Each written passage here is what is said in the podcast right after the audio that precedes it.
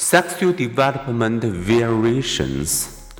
Sometimes nature blurs the biological line between males and females.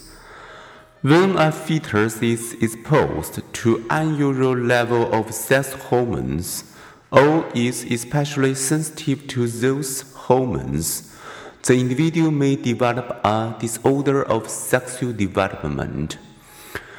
With chromosomes or anatomy not typically male or female, a genetic male may be born with normal male hormones and testes but no penis or a very small one.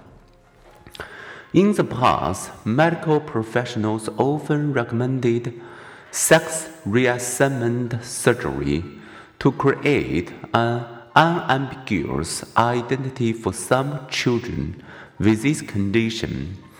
One study reviewed 14 cases of boys who had undergone early surgery and been raised as girls. Of those cases, six had later declared themselves male, five were living as females, and three reported an unclear male or female identity. Sex reassignment surgery can create confusion and distress among those not born with a disorder of sexual development. In one female's case, a little boy lost his penis during a botched circumcision. His parents followed a psychiatrist's advice to raise him as a girl rather than as a damaged boy. Alas, Brenda.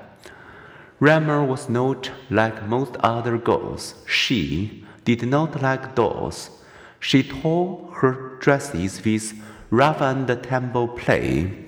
At puberty, she wanted no part of kissing boys. Finally, Brenda's parents explained what had happened. Whereupon Brenda immediately rejected the assigned female identity. He cut his hair and chose a male name, David. He eventually married a woman and became a stepfather, and sadly, he later committed suicide. The bottom line sex matters, concluded the National Academy of Sciences.